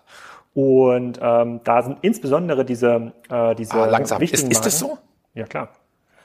Es kommt es darauf an, was du als Leistung äh, nimmst. Wenn du natürlich nur sagst, den Preis, aber vielleicht hast du Versandkosten, äh, die noch dann dazukommen, oder du hast Mindestbestellwerte, die dazukommen, oder du hast äh, Lieferzeiten, die dazukommen, oder du hast gewisse Transportdienstleister, die nur, also ähm, also ja. Preis, Preis ist ja nur ein Aspekt. Also du musst ja äh, die Leistung noch dazu nehmen. Ja. Natürlich, wenn du nur Preise vergleichst, äh, dann kannst du, also sozusagen das singulär dir anschaust, dann kannst du natürlich sagen, ja, das ist äh, ein höherer Preis und das ist ein niedriger Preis. Aber eine Entscheidung eines Kunden ist ja nicht nur auf dem Preis basierend, sondern auf der Leistung, die er für diesen Preis bekommt. Das stimmt, aber die gleicht sich ja zunehmend an. Also ich bekomme ja zunehmend für relativ niedrige Warenkörbe schon Versandkostenfreiheit. Vielleicht noch nicht im Drogeriebereich, aber ich sehe es ja schon bei Flaschenpost, die ja. auch Getränke mit ordentlichen Markups äh, handeln oder ein Picknick, was Lebensmittel ähm, mhm. und Drogerieprodukte mittlerweile handelt, auch 25 Euro ist da der Mindestbestellwert, bekomme ich es irgendwie schon kostenlos und dann, äh, ähm, dann würde ich ja als, sagen wir mal, ich bin DM-Kunde und Picknick-Online-Kunde. So, Mhm. und ich sage, okay, wo bestelle ich jetzt die, angenommen, es gibt jetzt die Philips Zahnbürste, bleiben wir mal dabei, weil die Mhm. haben wir schon eingeführt in dem Podcast. Ähm, wo gibt's die für einen Euro billiger? Dann lege ich mir natürlich da einen Warenkorb, wo es die für einen Euro billiger gibt, wo es natürlich auch verfügbar ist, ist klar. Mhm. Äh, ähm, und da sind die Versandkosten schon inkludiert. Und damit läuft man in eine permanente Preisspirale rein. Das führt ja. Ja. bei Händlern, die einen großen, einen großen Anteil an Sortiment hat, was schon in diesem Preiswettbewerb steht, äh, ähm, führt es dazu, dass der Eigenmarktanteil äh, permanent erhöht werden muss, damit das Handelsgeschäft noch funktioniert. Ja, aber du, den Preiswettbewerb hast du auch im stationären Geschäft. Mach mal die Sonntagszeitung auf. Das stimmt, aber du hast im stationären Geschäft ja noch äh, die Transportkostengrenze, weil ich ja, ich fahre ja zum Beispiel aus meinem Dorf, da gibt's nur, ja. Ja. leider nur den Rossmann, ich würde mir auch den DM wünschen, ja, das Ja. ist jetzt ganz offen. Da gibt's Ja. nur den Rossmann, äh, äh, fahre ich ja jetzt nicht äh, 20 Kilometer Eckernförde für einen Durchschnittswarenkorb von 30 Euro. Das macht ja gar keinen Sinn für mich. Ja gut, aber vielleicht musst du nach Eckernförde, um was anderes zu erledigen. Und dabei kannst du das auch noch gleich kaufen. Das wäre für mich aber Strafe, wenn ich nach Eckernförde müsste, um dort nur irgendwas zu kaufen. Für mich ein Einkaufsvorgang, Ja, zu dem ich irgendwo hinfahren Ja, muss. aber Alexander, die, die, die Menschen sind ja nicht so, so singulär. Also es ist ja, also drehen wir nochmal ganz zurück. Ne? Also wir können aber den Faden noch gerne nochmal aufnehmen, wenn du möchtest. Ähm, Einkaufen ist für viele Menschen auch eine soziale Veranstaltung. Also warum gehen Das denn, stimmt, warum ja. treffen sich denn Menschen zum Shoppen? Warum stimmt. treffen sich Menschen zum Shoppen? Ich muss ja sagen, wa- was soll das denn jetzt? Das Da- wäre doch viel einfacher, das zu Hause äh, vom, von der Couch oder, oder, oder vom Schreibtisch aus zu machen. Ja? Ähm, nein, die, die, die Menschen treffen sich in der Stadt und, und, und bummeln durch die, durch die Straße. Was ist das für ein irrationales Verhalten unter dem Gesichtspunkt, den du vorhin gesagt hast? Warum- Aber es ist nun mal eine Realität. Warum sind dann gerade so viele Innenstädte vor dem Aus? Warum sind viele, naja, also es gibt äh, Innenstädte, die haben keinen attraktiven Einzelhandelsbesatz mehr. Äh, wir, haben, wir haben ein Phänomen, dass Mieten zum Teil sehr, sehr gestiegen Geht sind und viele, Hamburg? viele Einzelhändler, bitte? Gilt das auch für Hamburg? Hamburg Also, Han also Ham Hamburg, Hamburg steht nicht vor dem Aus, soweit ich weiß, als ich das letzte Mal da war. Also allein bei uns in der Spitalerstraße, beste Einkaufsstraße in Hamburg, Ja. haben im letzten halben Jahr acht Geschäfte, acht Fensterscheiben aufgegeben. Ja klar, aber neue sind gekommen, oder? Nein, Sind das Leerstände in der Spitalerstraße? teilweise ja. Acht uns Leerstände? Quasi, und wir sind ja im Gebäude, wo Esprit drin war vorher, über drei Etagen. Ja. Ähm, da hat Esprit keinen Nachmieter gefunden. Äh, Da ist jetzt irgendeine Resterampe drin. An der besten Einkaufslage in Hamburg. Ja. Ja gut, das müssten wir jetzt mal mit dem, mit dem Eigentümer äh, Kontakt aufnehmen und fragen, was seine Strategie ist. Vielleicht, vielleicht ist er in Verhandlungen und hat äh, einen Überbrückungsmieter ähm, äh, drin. Hab ich schon müssen wir, jetzt, müssen, wir jetzt, müssen wir jetzt spekulieren. Ne? Schräg gegenüber ist Oliver, steht schon seit einem halben Jahr leer. Beste Lage. Ja, aber auch da wissen wir nicht. Vielleicht wird verhandelt und vielleicht wartet der Vermieter ganz bewusst, ähm, äh, um eine bessere Mietzins zu erzielen. Wenn er Das dann, kann sein. Also- das wissen wir nicht. Aber Also an, an, dem, an dem Phänomen ist, können wir noch nicht, Das, können aber wir wenn es noch in Hamburg nicht. äh, ist, das wird in Karlsruhe nicht anders sein. Äh, Ich kenne die Einkaufslage in Karlsruhe nicht, aber ich würde mit dir wetten, wenn ich hier durch die Innenstadt gehe, dass wir schon einen deutlich höheren Leerstand haben als vor zwei, drei Jahren. Und wenn ich da den, äh, wenn ich da die Nutzer der Läden frage, werden mir wahrscheinlich über 50 Prozent sagen, sie haben nicht vor, den Mietvertrag zu verlängern. Warum ist das denn so, wenn Leute sich gerne in der Innenstadt treffen und shoppen? Ja, also ähm, das hängt jetzt nicht damit zusammen, sondern ist die Frage, können die ähm, Einzelhandelskonzepte noch äh, profitabel betrieben werden? Und, und da hast du mehrere Gesichtspunkte, die eine Rolle spielen. Also beispielsweise, wie ist denn die Möglichkeit, Großeinkäufe zu machen? Äh, wenn der Individualverkehr zunehmend eingedämmt wird und man mit ÖPNV äh, unterwegs ist und jetzt in ÖPNV auch mit äh, Mund-Nasenschutz aufgrund der, der Corona-Schutzmaßnahmen unterwegs ist und deswegen nicht mehr so attraktiv ist, Okay, möchte man dann noch in die aus? Innenstädte gehen? Klammern wir mal Frage. Corona aus, aber auch ohne Corona. ist aber- ist Hat aber- sich die ist- Parksituation verschlechtert in Karlsruhe in den letzten fünf Jahren? Ja, absolut. Ja? Ja, absolut. Die Weil- Parkhäuser sind wesentlich teurer geworden. Äh, Die äh, Parkhäuser sind auch zunehmend zu klein eigentlich äh, von den, von den Parkflächen her, weil die Stimmt, Fahrzeuge größer 100%, geworden ja. sind. Äh, Die sogenannte Brötchentaste wird zunehmend abgeschafft. Die Brötchentaste ist äh, an, den, an den Parkautomaten äh, am Straßenrand, dass man die ersten 15 Minuten oder Ach so. 30 Minuten äh, Ja. Nichts bezahlen muss und trotzdem den Parkschein bekommt. Äh, Das wird zunehmend abgeschafft. Also das, das äh, reduziert die Möglichkeiten, größere Einkäufe zu tätigen, weil ich alles tragen muss oder auf meinem Fahrrad transportieren muss. Und wo findet dann dieser soziale Austausch, den du gerade beschrieben hast, als einen der Treiber des stationären Handels, wo findet der dann statt, wenn die Leute nicht mehr in die Stadt fahren? Naja, also ähm, der, der Einzelhandel wird, wird darauf reagieren ne? und geht dann halt in die Fachmarktzentren. Und da findet dann Bummel so in dieser Art und Weise nicht mehr statt. Es wird in, aber Einkaufszentren beispielsweise äh, gibt es ja weiterhin, auch wenn die Corona-bedingt im Moment äh, Frequenzschwierigkeiten haben. Mhm. Aber mal Corona außen vor. Äh, in Einkaufszentren, da treffen sich äh, auch noch viele junge Leute. Ja, ja, fair enough. Ähm, also äh, ähm, ist die ECE e heißt ja, glaube ich, die, äh, die Gruppe von der Otto-Familie, glaube mhm. ich, ähm, hat, äh, hat ja auch gesagt, dass sie sich so seitwärts bewegen. Ähm, also während die Innenstadt ein bisschen leerer wird, kommen zumindest die verbleibenden Gäste der Innenstadt dann ins, äh, ins Einkaufszentrum. Haben übrigens meistens äh, Parkhäuser angeschlossen.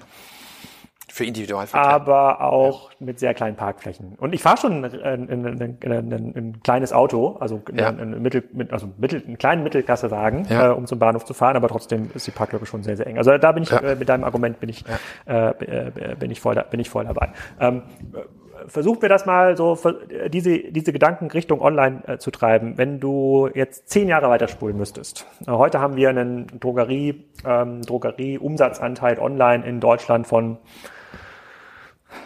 unter drei Prozent, würde ich mal sagen. Mhm. Ähm, wo glaubst du, ist der Wert dann in zehn Jahren?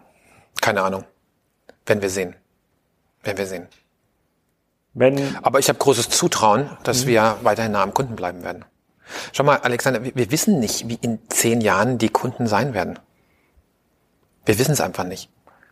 Aber glaubst du nicht, dass dieser Convenience-Aspekt, den der Kunde jetzt lernt, durch ein Salando, durch ein Otto.de, durch ein Amazon, dass sich das auch das Einkaufsverhalten in den äh, in den Drogeriebereich überträgt?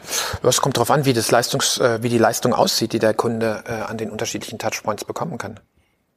Hättest du nicht Respekt davor, dass ein Flaschenpost oder Picknick äh, also einfach mitliefern mit den äh, Produkten des täglichen Bedarfs? Also, also durchaus, durchaus denkbar, ja klar. Und die Kunden, die das machen, sind ja in der Regel eher zahlungskräftigere Kunden. Also das sind so die Pionierkunden, die an ja. Online-Handel, die ja. gehen dir doch dann in den Markt sofort verloren. Naja, schau mal, es, es, äh, es gibt viele Menschen, die müssen sehr genau haushalten mit dem äh, verfügbaren Einkommen, was sie haben. Es gibt viele Menschen, da ist der Monat länger, als äh, das Geld reicht. Deswegen würden die auch eher bei Picknick bestellen.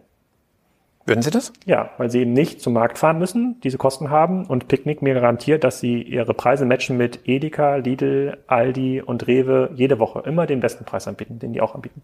Für 25 Euro nach Hause Mindestbestellwert. Aha, und Picknick ist profitabel? in den, äh, in den Unit Economics pro Lager nach einem Jahr. Ja. Also unterm Strich profitabel. Pro Lager, ja. Ja, nicht pro Lager, unterm Strich. Welche, welche Rolle also, spielt denn das, wenn du wächst? Wenn du eine externe Finanzierungsmöglichkeit hast. Wenn du schaffst, ja, so, solange, solange du die externe Finanzierungsmöglichkeit hast, dann kannst du das ja alles machen. Aber dann musst du nicht aus dem Cashflow wachsen, genau. Ja klar, aber, aber irgendwann, irgendwann muss dein Geschäftsmodell sich tragen. Also man kann einiges machen. Unter, aber das Geschäftsmodell außer, im Kern trägt sich ja schon. Auf Jahres? Auf naja, wenn, wenn Sie keine Innenfinanzierungsfähigkeit haben, dann wird es irgendwann mal ein Problem geben. Ja, müssen langsamer wachsen, ja. Wie, wie auch immer, ne? Nur äh, was, was, ich, was ich sagen möchte, ist ähm, zu schauen, dass jemand etwas macht, der vorübergehend äh, sagt, es kommt mir nicht auf, äh, auf wirtschaftliche Nachhaltigkeit an. Wer ähm, sagt das? Naja, also ich würde mal sagen, wirtschaftliche Nachhaltigkeit bedeutet, dass ich schaue, dass ich mein Geschäft so betreibe, dass ich auch mit einer Innenfinanzierungsfähigkeit ähm, mein Geschäft entwickeln kann und nicht darauf angewiesen bin, dass ich immer wieder Investoren finde, die bereit sind, mir ihr Geld zur Verfügung zu stellen, um meine Liquidität zu wahren. War das nicht auch das Argument, mit dem die Otto-Familie und die Schickedanz-Familie gesagt haben, Amazon kann ich, ist nicht überlebensfähig? Ja, das ist eine andere Diskussion. Da wollte ich jetzt nicht drauf, wollte ich jetzt nicht drauf hinaus. Worauf ich hinaus möchte, ist zu sagen, wenn, wenn wir ein Geschäftsmodell uns anschauen, welches am Markt erscheint, ist ja die Frage für mich, schwinge ich darauf ein und mache das genauso? Oder gehe ich meinen Weg weiter und beobachte das, um zu schauen, ob es wirklich nachhaltig trägt? Und man ist gut beraten, das zu machen, weil sonst äh, fängst du an, äh, permanent dein Geschäftsmodell zu verändern. Und Geschäftsmodelle verändern bedeutet Leistungserstellungsprozesse zu verändern. Das bedeutet, die Organisation zu verändern. Und irgendwann besteht die Gefahr, dass das große Chaos ausbricht. Also wenn, wenn ich jetzt sehe, dass neue äh, Marktteilnehmer äh, im Markt eintreten, dann äh, schauen wir das mit Demut und Respekt an, keine Frage. Ähm, wichtig ist aber auch die Frage, ist es ein Geschäftsmodell, welches wirklich nachhaltig ist, was ich auch tragen kann? Und wenn ich, nehmen wir mal die aktuelle Diskussion im DAX. Ist doch jetzt interessant mit Delivery Hero. Ja. Ja. Ähm, ich weiß nicht, ob du äh, Steingart, äh, Gabor Steingart folgst, ne? der hat äh, gerade äh, gestern, glaube ich, war es, in seinem Morning Briefing geschrieben, äh, da hat Wirecard mit Delivery Hero einen würdigen Nachfolger gefunden.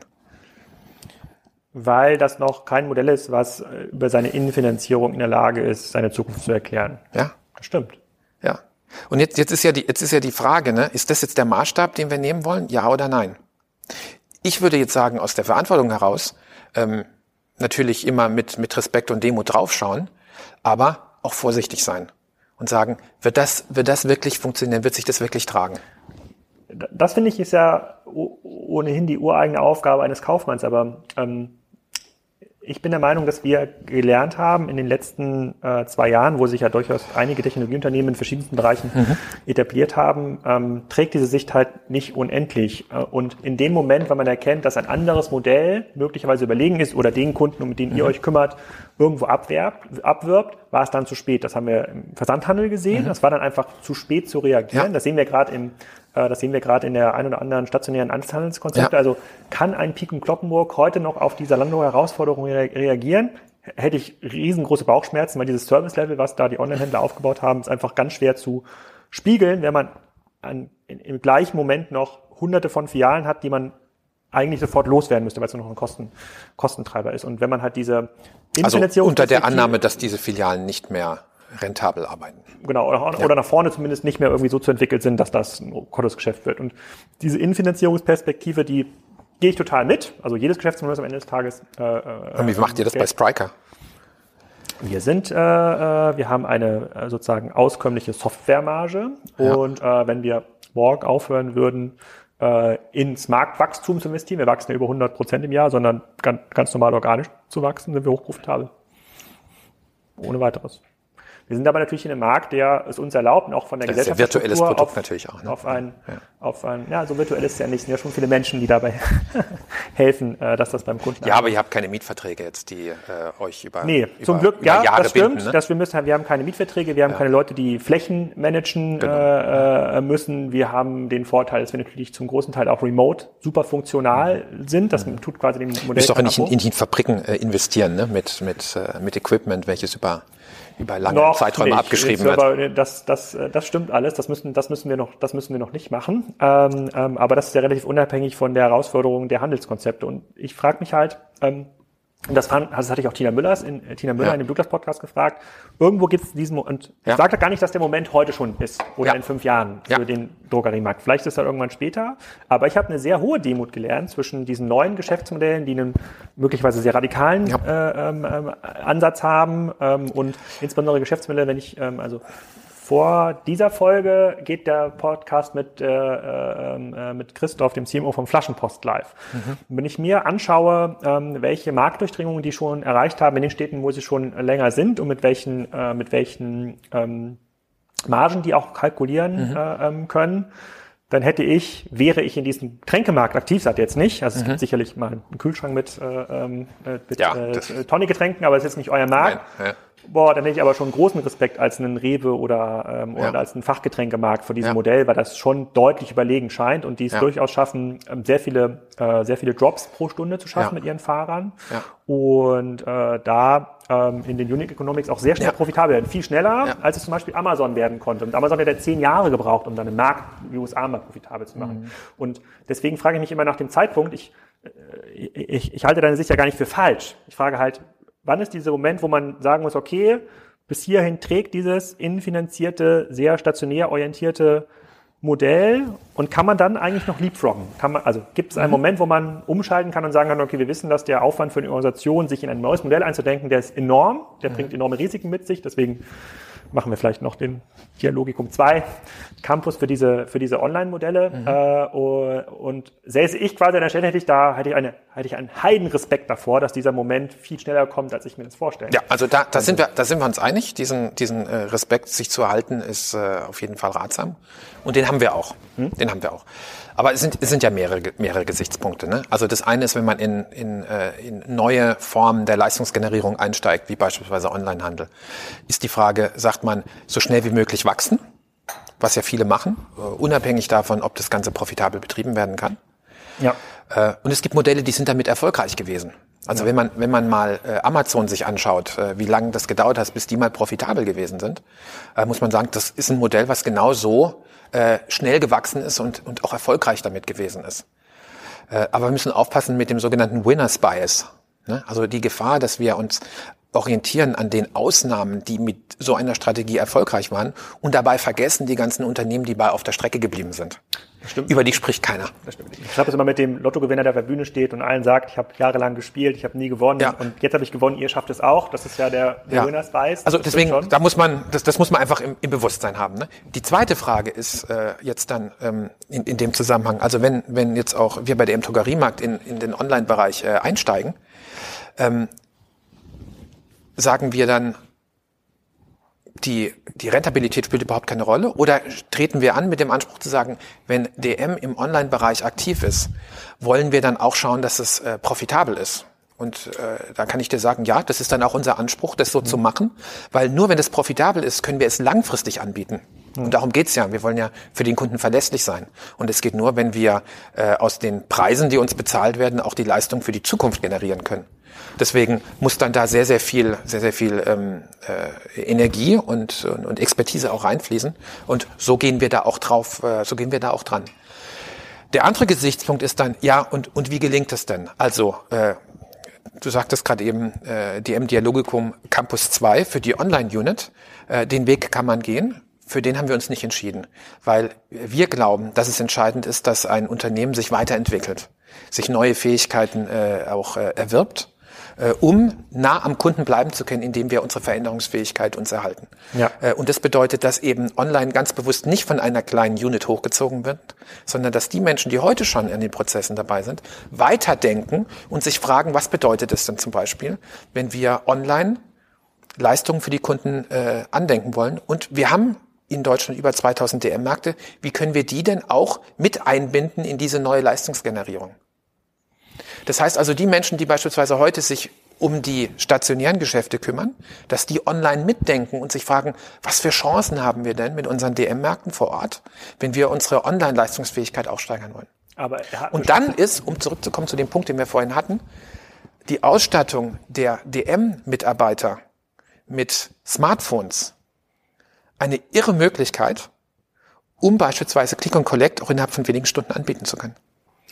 Aber beschreibst du nicht damit das gleiche Problem, was du gerade für Whole Foods beschrieben hast, wo du gesagt hast, dass der Whole Foods Markt, in dem bisher der Kunde gefahren ist, wenn der umgebaut wird zu einer Nahkundenlogistik das eigentlich schlecht ist, weil er dafür nie gedacht wurde? Ist das nicht das gleiche im DM-Markt? Wenn ich jetzt im Click und Collect im DM-Markt mache und jetzt mal ja.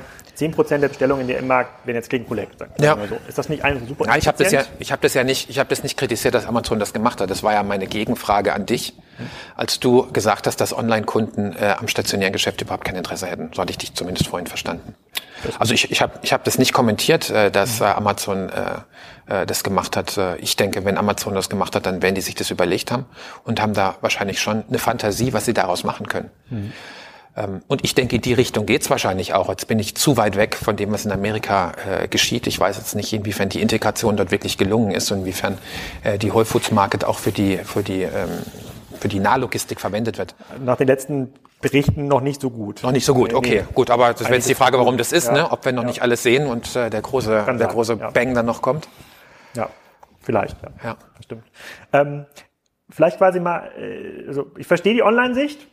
Kommen, kommen vielleicht am Ende, wir mhm. haben noch ein paar Minuten, vielleicht kommen wir am Ende nochmal ja. äh, ähm, ähm, ähm, drauf zurück. Äh, ich würde nochmal ich einmal die Sicht auf eine Erfolgsgeschichte die ihr gemacht habt äh, mit äh, der Influencerin Bibi äh, äh, stellen. Und zwar da habt ihr eine Shampoo-Marke zusammen mit ihr entwickelt, oder sie hat sie entwickelt, die wird bei Duschgel, ja. äh, mhm.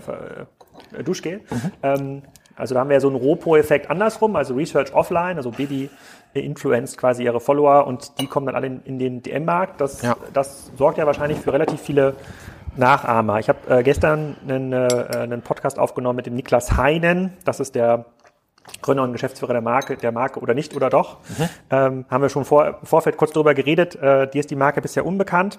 Mir war sie, bevor ich Niklas kennengelernt habe, auch unbekannt. Also es ist kein No Shame hier, ja. äh, äh ganz klar. Und er hat gesagt, hey, äh, was wie aufwendig ist es eigentlich äh, zusammen äh, mit, mit einer Marke wie DM, was ja für viele Influencer oder für viele Leute in dieser Kategorie, das ist das ultimative Goal, eigentlich stationär gelistet zu werden. Das ist so ein bisschen counterintuitive, weil das sind ja eigentlich Onliner, aber eigentlich wollen die am Ende des Tages in den Rewe, wie diese Foodmarken bei die Höhle der Löwen oder in den DM oder Rossmann, wenn es um äh, Beauty in der Regel sind es irgendwie Beauty- und Gesundheitsprodukte, die dort, ähm, die dort, ähm, die dort gemacht werden.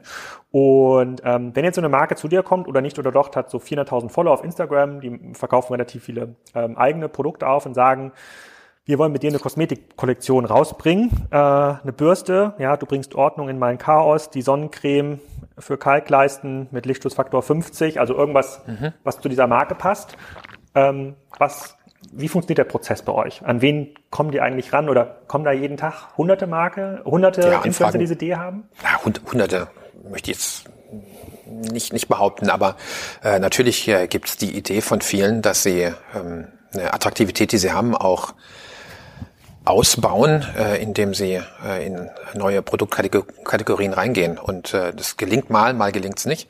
Für uns als Einzelhändler ist immer die Frage, ähm, ob wir ein Zutrauen haben, dass es bei den Kunden auch ankommt.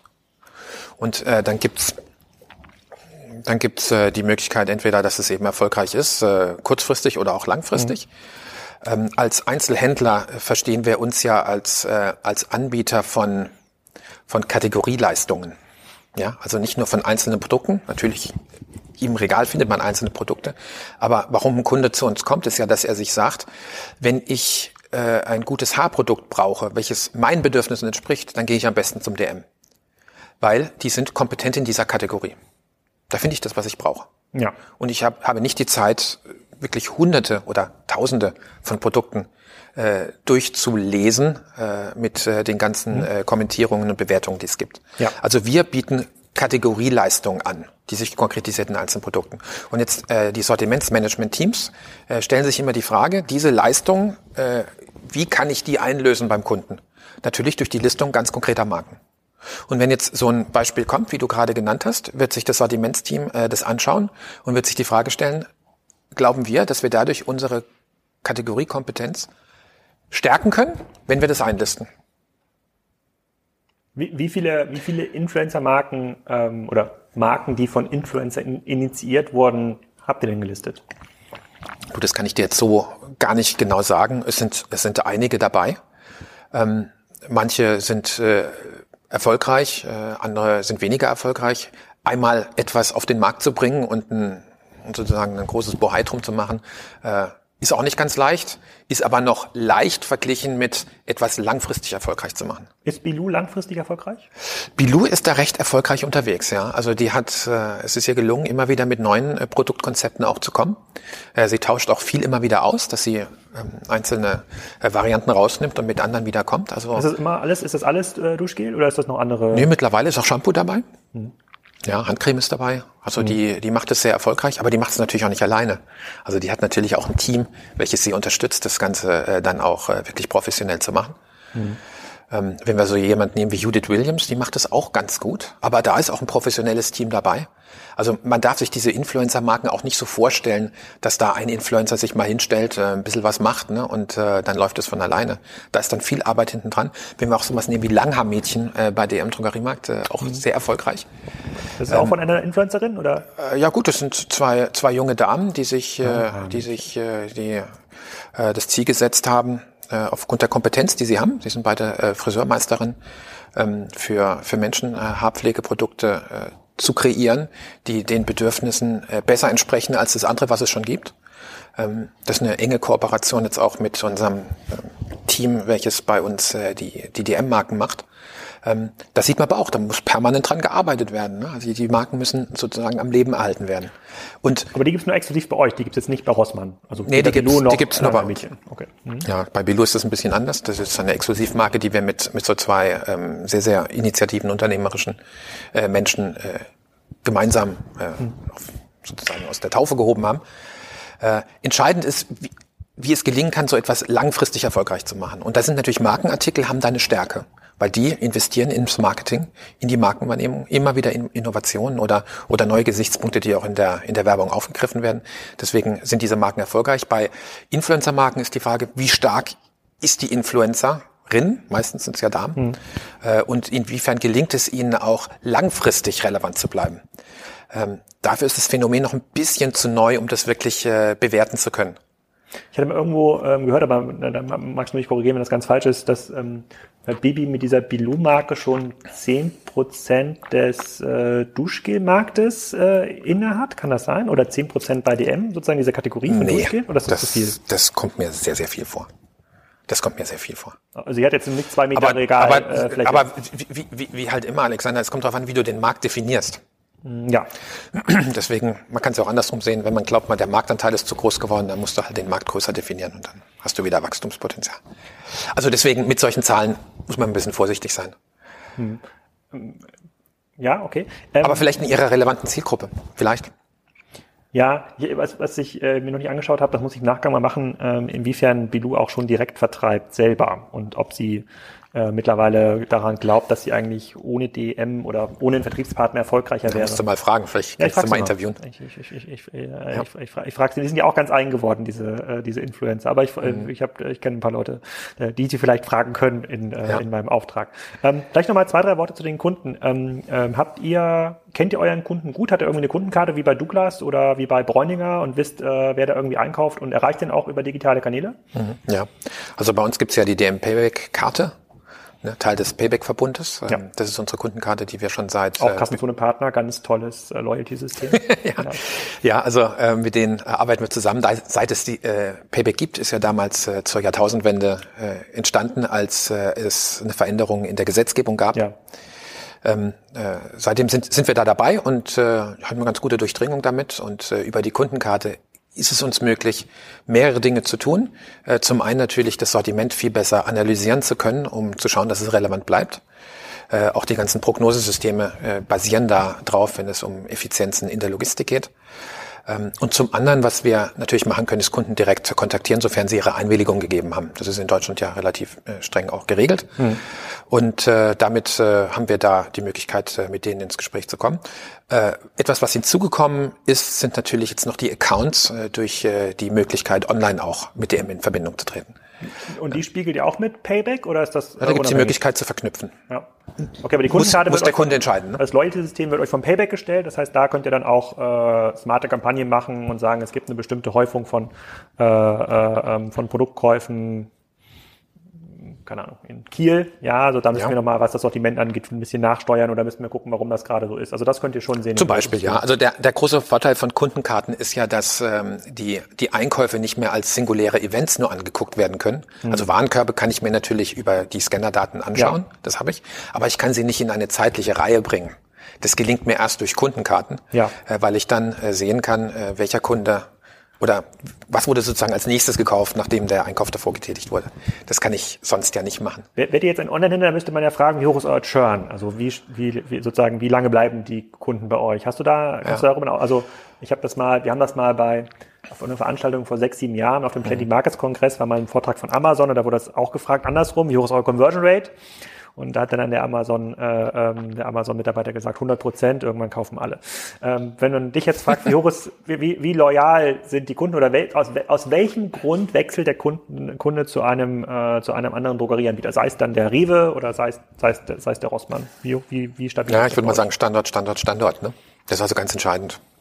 Kennen wir, kennen wir selbst von uns. Ne? Also Standort ist auf jeden Fall entscheidend. Aber jetzt zu der Frage von, ähm, von, ähm, von Loyalität ist es ja so, dass unsere Sortimente sehr, sehr nah am täglichen Bedarf sind. Ja, also Drogerieprodukte oder Produkte, die man im Drogeriemarkt kaufen kann, mal so rum, äh, sind Produkte, die eigentlich jeder in seinem, in seinem Einkaufskorb hat, äh, in, in regelmäßigen Abständen. Und äh, damit haben wir eine recht hohe Loyalität. Spannend ist natürlich wiederum die Frage, wie hoch ist die Bedarfsdeckungsrate? Also wie viel des Bedarfs wird dann auch wirklich bei einem Einzelhändler äh, gedeckt? Oder inwiefern äh, springt man da hin und her? Das ist natürlich äh, nicht so ganz leicht zu wissen, weil man nicht genau sehen kann, was Kunden bei anderen Einzelhändlern kaufen. Da steht ja bei, könnt ihr durch das Payback-Programm könnt ihr ja sehen, äh, ähm, wie hoch die Warenkörbe quasi eines Kunden über Monate sind. Also es wird wahrscheinlich, ich weiß nicht, Ja, und dann ich kann das man- bei uns gar nicht, ich kann das gar nicht selber gar nicht beantworten. Also wenn nehmen wir jetzt mal den DM oder den klassisch- Mhm. klassische Rossmann-Sortiment, was jetzt für eine, wir sind jetzt ein Vier-Personen-Haushalt. Mhm. Äh, Was gibt so ein Vier-Personen-Haushalt im Schnitt für Drogerieprodukte aus? Also Ja, kommt, kommt ganz drauf an, ne? ob kleine, ob Babys dabei sind. Ne? ohne Babys? Ohne Babys, ähm, ja, kommt drauf an, wie alt die Kinder sind, ne? wie, die, wie die Bedürfnisse sind. Ne? Aber ich, ich würde mal sagen, das geht, das geht im, im, im Jahr geht es äh, bis zu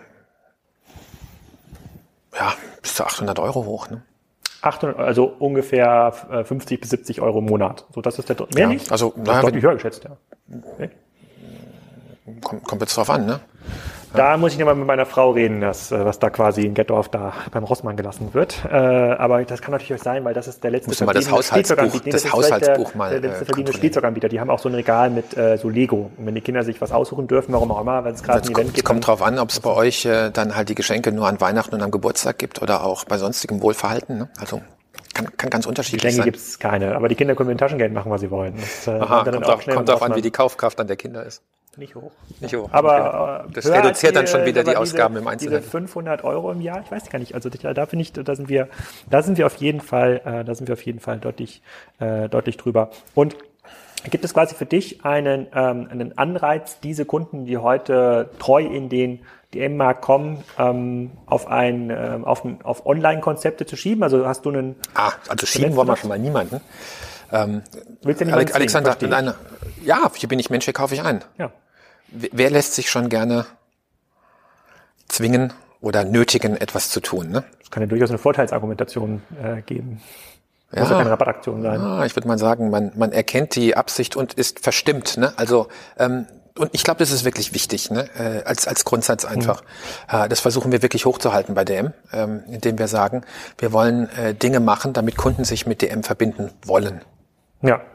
Ja, äh, das hat, das hat weit, weitgehende Auswirkungen ähm, äh, und äh, das äh, prägt letzten Endes äh, die Kultur. Äh, wir wir äh, halten unsere Kolleginnen und Kollegen in den DM-Märkten auch nicht dazu an, gewisse Dinge zu verkaufen oder zu pushen. Wir versuchen in unseren Layouts in den äh, Regalen nicht die Kunden äh, ähm, sozusagen auf was zu stoßen. Wir versuchen anzubieten, damit Kunden sich orientieren können, äh, um dann das zu kaufen, mit dem sie zufrieden sind. Äh, weil wenn sie zufrieden sind, kommen sie wieder. Also, Qualität im Einzelhandel ist, wenn der Kunde kommt und nicht, wenn das Produkt wiederkommt. Deswegen ist es wichtig, dass der Kunde zufrieden ist mit dem, was er gemacht hat. Das heißt, wenn es jetzt darum geht, Online-Kanäle, das war deine Frage, wenn Kunden das Bedürfnis haben, einzukaufen, nicht nur, wenn sie in ein stationäres Geschäft gehen, sondern auch mal von unterwegs oder sich nach Hause das liefern lassen. Beispielsweise, wenn, wenn äh, Familien gerade kleine Kinder bekommen haben und jetzt die Mütter dann noch zu Hause sind und sie deswegen auch nicht mehr so flexibel sind äh, und es gerne sich nach Hause schicken lassen wollen, äh, dann ist es einfach klug zu sagen, ja, wie können wir diesen Müttern denn jetzt hier Vorteile äh, äh, geben, damit sie das äh, leichter machen können. Und wie macht ihr das? Aus einem zentralen Lager oder aus dem aus der Filiale? Ja, kommt davon, was bestellt wird, ne?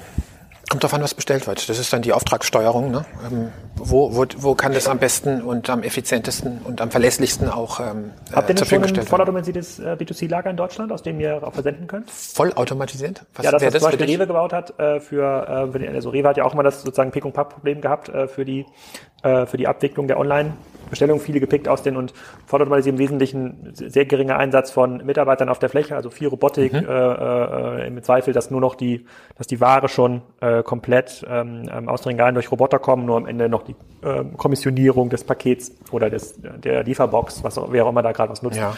ähm, gemacht wird, um dann auch einen hohen Durchsatz zu haben. Also vo- vollautomatisierte Online-Leger sind mir bisher nicht bekannt. Weil das ist ja Einzelstückkommissionierung.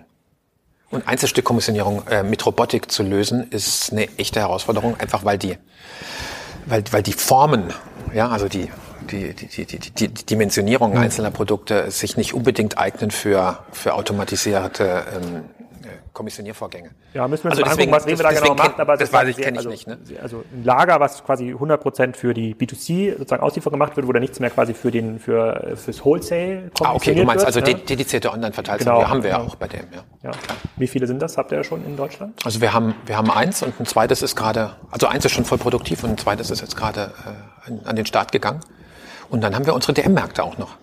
Und bei DM machen wir es so, dass also diese, diese Online, also diese Kommissionieraufträge sind in einem Pool und können von Märkten gezogen werden. Also die Mitarbeiter können schauen, gibt es da Aufträge, die, die wir gerade machen können, weil vielleicht gerade nicht so viel los ist im, im Markt. Mhm. Und dann äh, können die das ziehen und können das kommissionieren und äh, wird dann von einem, von einem Fahrer abgeholt.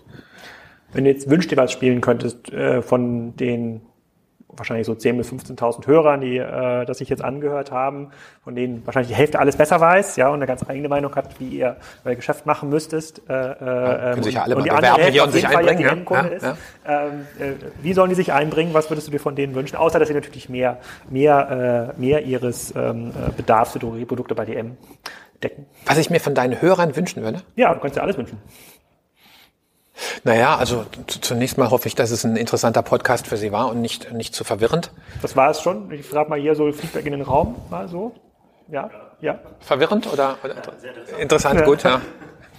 Ja, also äh, was ich mir wünschen würde von denen ist zunächst mal Feedback zu den äh, zu den Dingen, die wir hier angesprochen haben, weil es gibt natürlich immer unterschiedliche Gesichtspunkte. Ja. Äh, und äh, ich denke, im am Ende ist es die Gesamtsicht auf die unterschiedlichen Gesichtspunkte, die vielleicht eine Ahnung geben können äh, von äh, der Richtung, in die es gehen sollte. Äh, insofern, da würde ich mich freuen, wenn da eine Rückmeldung kommt. Ja. Ähm, und, und ansonsten ähm, äh, wünsche ich mir natürlich von unseren Kunden grundsätzlich Feedback darüber, wie sie, wie sie unsere Leistung erleben, weil nur wenn wir Feedback von unseren Kunden bekommen, können wir das einbeziehen in unsere in unsere Erkenntnisse und, und uns weiterentwickeln. Wie holt ihr das heute? Auch über das Payback-Programm, das Feedback? Na gut, wir haben, wir haben ein Service Center, der, äh, welches äh, sehr, sehr, sehr, sehr gute Statistiken auch führt über die Themen, die angesprochen ja. werden. Äh, und ich beispielsweise äh, spreche in der Regel, also wenn ich achtsam äh, kommuniziere, immer von äh, Kundenrückmeldungen und nie von Reklamationen. Ja, also smart. Ja. ja. Okay, gut. Also Rückmeldungen aus der Hörerschaft äh, kommen. Sucht ihr noch Mitarbeiter hier für diesen Standort, für Spezialbereiche? Hier sind ja viele Fachhörer äh, auch dabei. Sollen die auch auf die DM-Job-Seite mal schauen? Oder seid ihr da gut ausgestattet in Karlsruhe? Na gut, also wir, ähm, ich, ich denke, wir, wir bemühen uns äh, so vorzugehen, dass wir sagen, äh, Menschen, die Ideen haben, sich einbringen können, da sind wir grundsätzlich offen äh, und, und freuen uns, wenn es da Menschen gibt, die da gerne mitmachen wollen. Äh, ansonsten gibt es natürlich immer Ausschreibungen, aber auch Initiativbewerbungen sind, sind immer willkommen. Ähm, weil äh, letzten Endes ist es ja eine Frage der, der, des Potenzial, welches wir sehen nach vorne und der Fantasie, die wir haben. Äh, Gerade wenn man auch mal eine Bewerbung, eine Bewerbung bekommt, wo man sich dann sagt, Mensch, das ist ein interessantes Profil, ähm, das ist interessant, was der beitragen könnte, das ist eine Richtung, äh, die uns interessiert und dann geht man mal ins Gespräch und dann sieht man, was sich äh, ergibt. Äh, die Zukunft ist ja, wird so sein, wie wir sie uns vorstellen können und wie wir sie heute gestalten. Das sind gute Schlussworte und ich bin schon extrem gespannt auf das Feedback auf den, äh, auf den Podcast. Hoffe natürlich, dass sich viele auch dann direkt bei dir melden, äh, äh beziehungsweise in den Kassenzonen Kommentaren ja. oder im Soundcloud können die das dann melden. Fand es extrem spannend und äh, lehrreich. Habe auch gelernt, dass ich auf jeden Fall mal wieder einen DM-Markt von innen besuchen muss. Vielleicht gibt es hier auf dem Campus ja die Möglichkeit und bedanke mich ganz herzlich für deine Zeit und das Gespräch. Ja, hat mich gefreut, dass du gekommen bist. Vielen Dank und schön. So, ich hoffe, euch hat das gefallen und ihr schaltet auch beim nächsten Mal wieder ein. In ungefähr 60 Stunden geht schon der nächste Podcast live, den ich noch aufnehmen muss mit Florian Heinemann. Da haben wir schon wieder eine ganze Menge spannender Themen, Themen gesammelt. Danach kommt Andreas Schobert live zum Wochenende und wir haben schon viele, viele weitere Folgen in Planung. Ähm, der Christoph Werner hatte nach dem Podcast noch angeboten, dass wir durchaus noch mal ein Update machen können, je nachdem, was es für ein Feedback gibt, was für ein Echo dieser Podcast erzeugt. Ich würde mich freuen, wenn ihr mir Fragen schickt oder auch direkt an DM diese Fragen richtet, die wir in so einem Webinar-Podcast-Format nochmal ähm, bearbeiten könnten. Ähm, vielen Dank nochmal an alle Teilnehmer, die dafür gesorgt haben, dass dieser Podcast zustande kommt. Und wir hören uns in spätestens 60 Stunden wieder.